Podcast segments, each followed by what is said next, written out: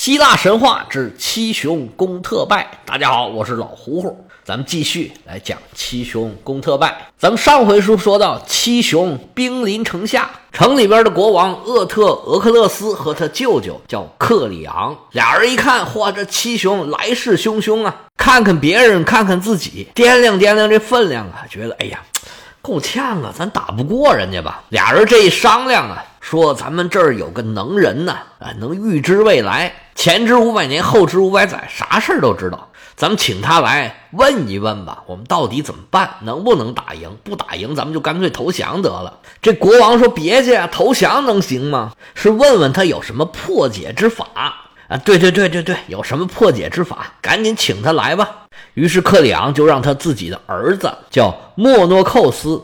去请这位双目失明的预言家特瑞阿西斯前来给他们预言一番，到底怎么办？这大预言家一来呀，就说你们现在这个情况啊不是很妙，要是正常这么打呀，肯定是打不过人家。克里昂说：“这不用你说呀，我还不知道我打不过他们呢吗？要是能打过，我就不请您来了吗？我请您来呀，首先第一个就想问问。”我们怎么才能打赢特瑞阿西斯啊？是支支吾吾，始终他不愿意说出这事儿到底是为什么，把国王和他舅舅都给急坏了。你倒是说呀！再三逼问之下，预言家呀，终于说出了真相。他说：“这回事儿啊，那还要追溯到想当初。想当初，您的祖先啊，叫卡德摩斯，这是一位莽撞人，来到我们现在建成的这个地方。你来就来吧。”结果呢，他就碰到一条恶龙。那英雄碰到恶龙，肯定是叮当五四就把这个恶龙给杀掉了，而且还把这个龙牙呀种到地下，长出很多武士来。这个故事咱们之前曾经讲过，但是当时没说的是啊，这个龙啊，它不是一般的龙，它是有后台的，它是战神阿瑞斯养的一个宠物。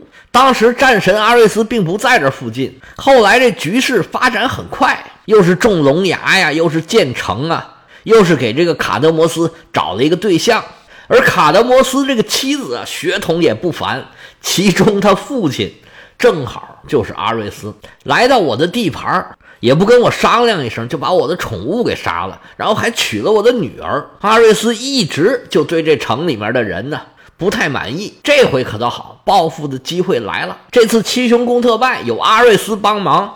你们这特拜城啊，是肯定守不住，打起来是必输无疑啊！那怎么办呢？在反复追问之下，预言家跟他说了一个破解之法，就是要把克里昂这个儿子，刚才咱们说过，请这个特瑞阿西斯来的，名字叫做莫诺寇斯，把他献祭给阿瑞斯，你们就能赢。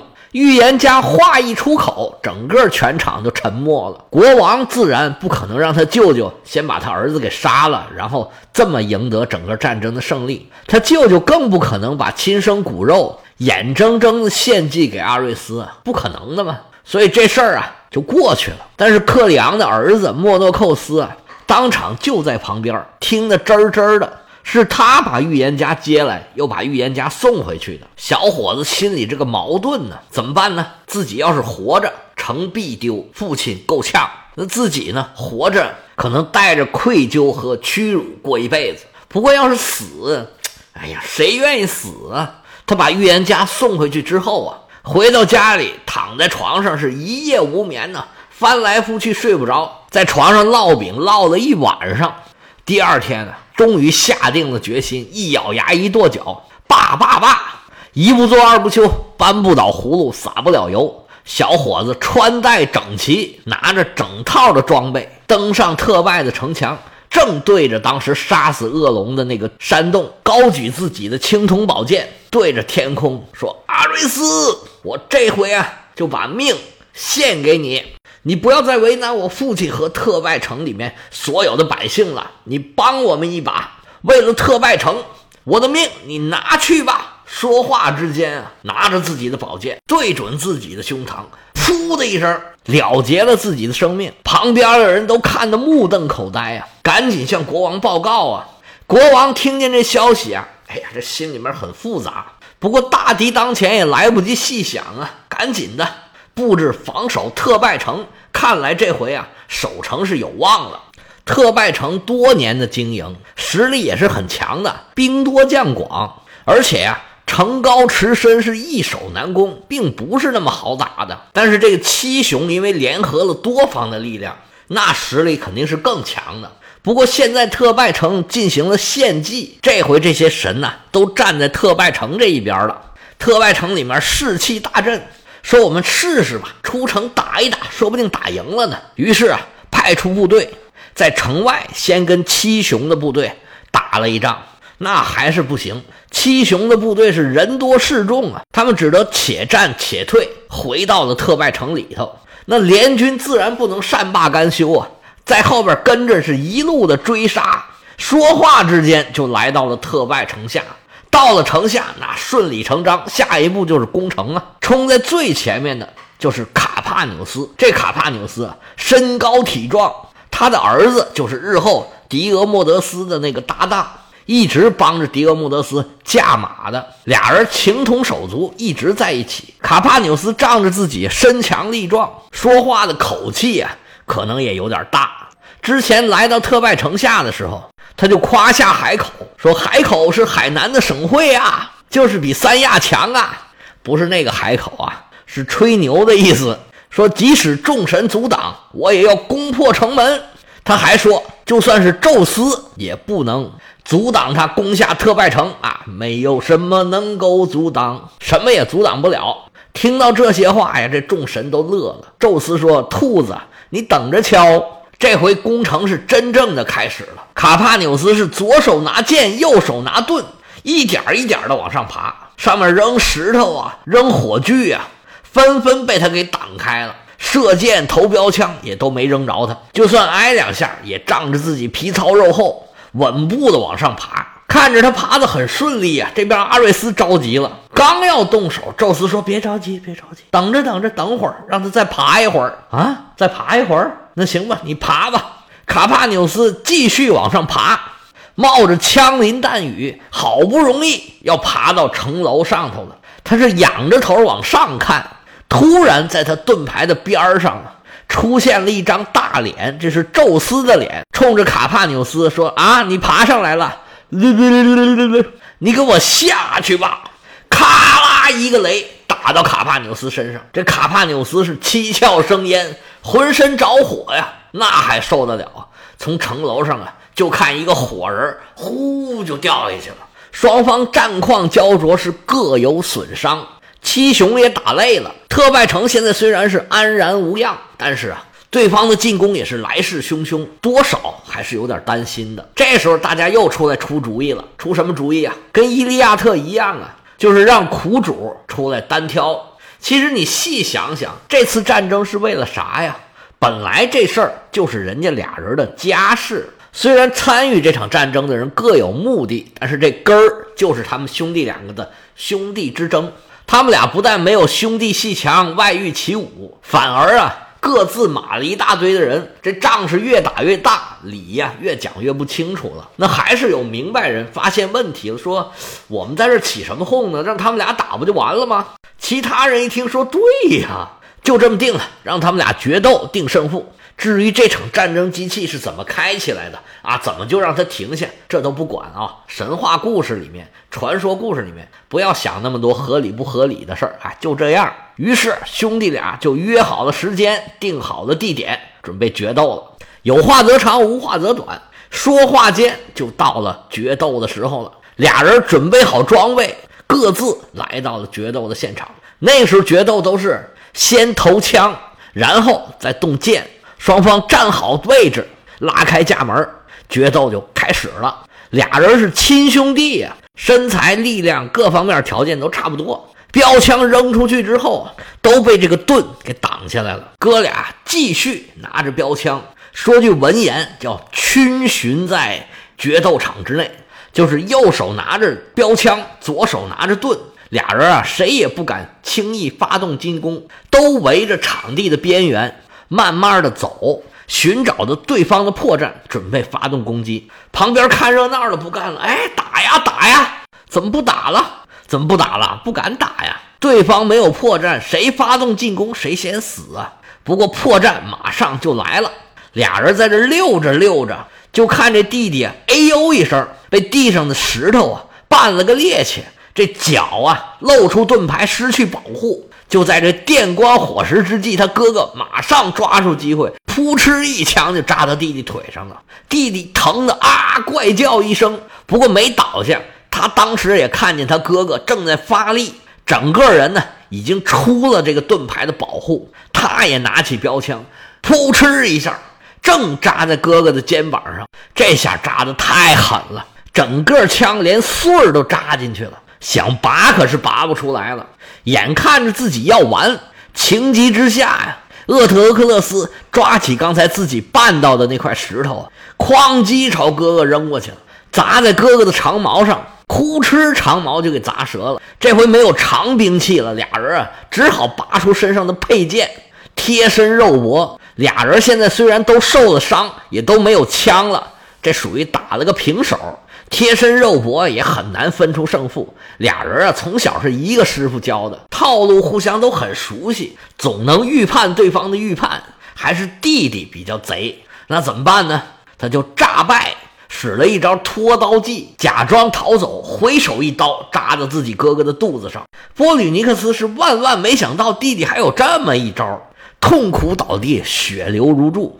弟弟感觉，哎呀，我算赢了。慢慢接近他哥哥，准备给他哥哥最后致命一击，还要羞辱一下他哥哥。这坏人呢，死于话多。这波吕尼克斯虽然受伤很重，但是紧紧握着自己的剑柄。这弟弟走过来的时候，刚想跟他说话，被波吕尼克斯啊扑哧一剑给开了膛了。兄弟俩人啊，全部都倒在地上，奄奄一息。他父亲对他们俩的诅咒啊，都实现了。兄弟俩谁也没剩，双双死在了特拜城。他们俩这一死啊，可坏事儿了。本来他们俩决斗呢是要决出胜负，但是这次呢，不但没有决出胜负，而且俩人全死了。那双方自然都不承认。那怎么办呢？只有继续打，战争重新开始。七雄现在只剩下四雄了。咱们讲的卡帕纽斯已经被宙斯给打死了，雷电打死的。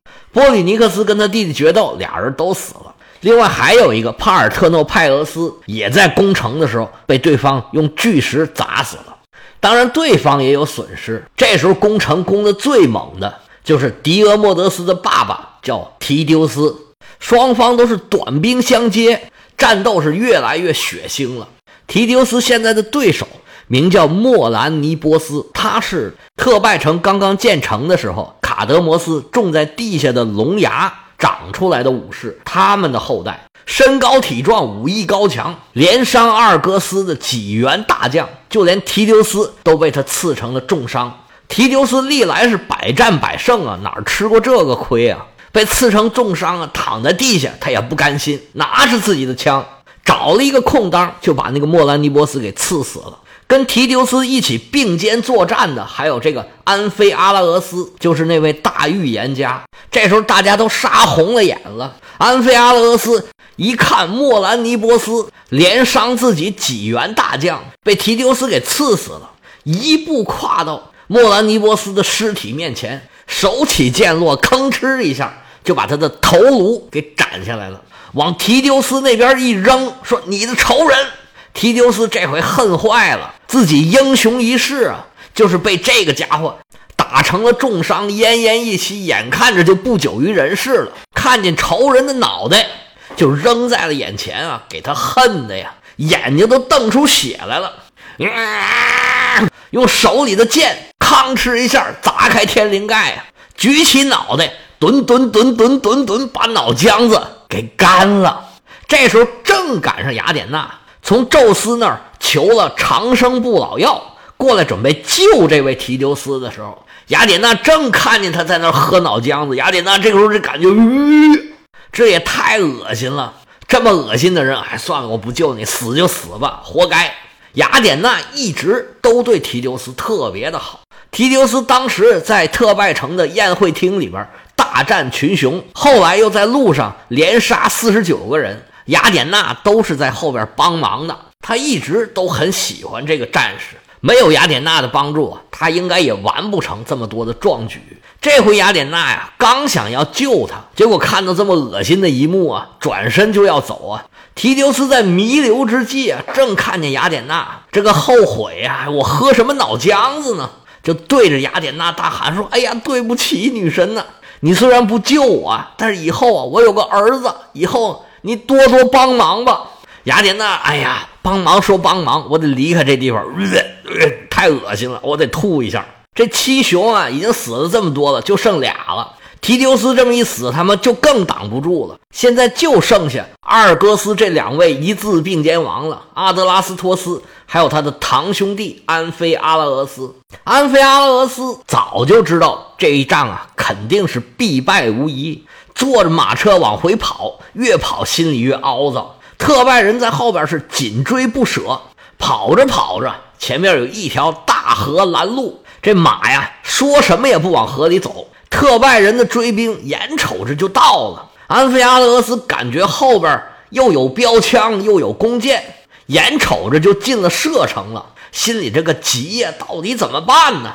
就在这个时候啊，天上咔啦一道惊雷，地下咕隆裂开一道大缝，他是连车带马带人，扑通一下就陷到里边去了。